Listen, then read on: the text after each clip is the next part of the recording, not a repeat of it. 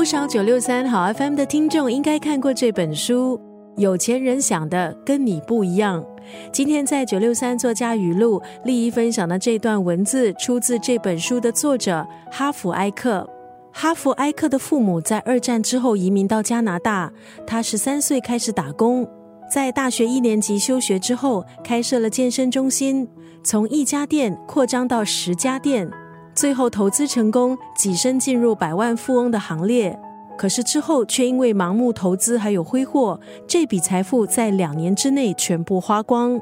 从失败的经历中，哈弗埃克体会到管理财富、经营人生应该有的态度，受到启发，写下了畅销书《有钱人想的和你不一样》。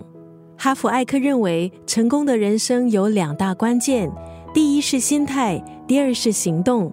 今天在九六三作家语录就分享这段文字：快乐的人建构内心的世界，不快乐的人责怪外在的世界。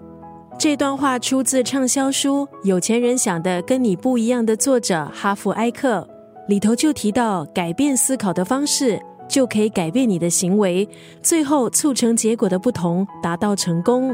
哈弗埃克在书中也提到，富有的人的思考模式。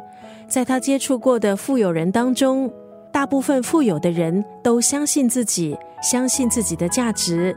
成功的秘诀在于，你必须让自己成长。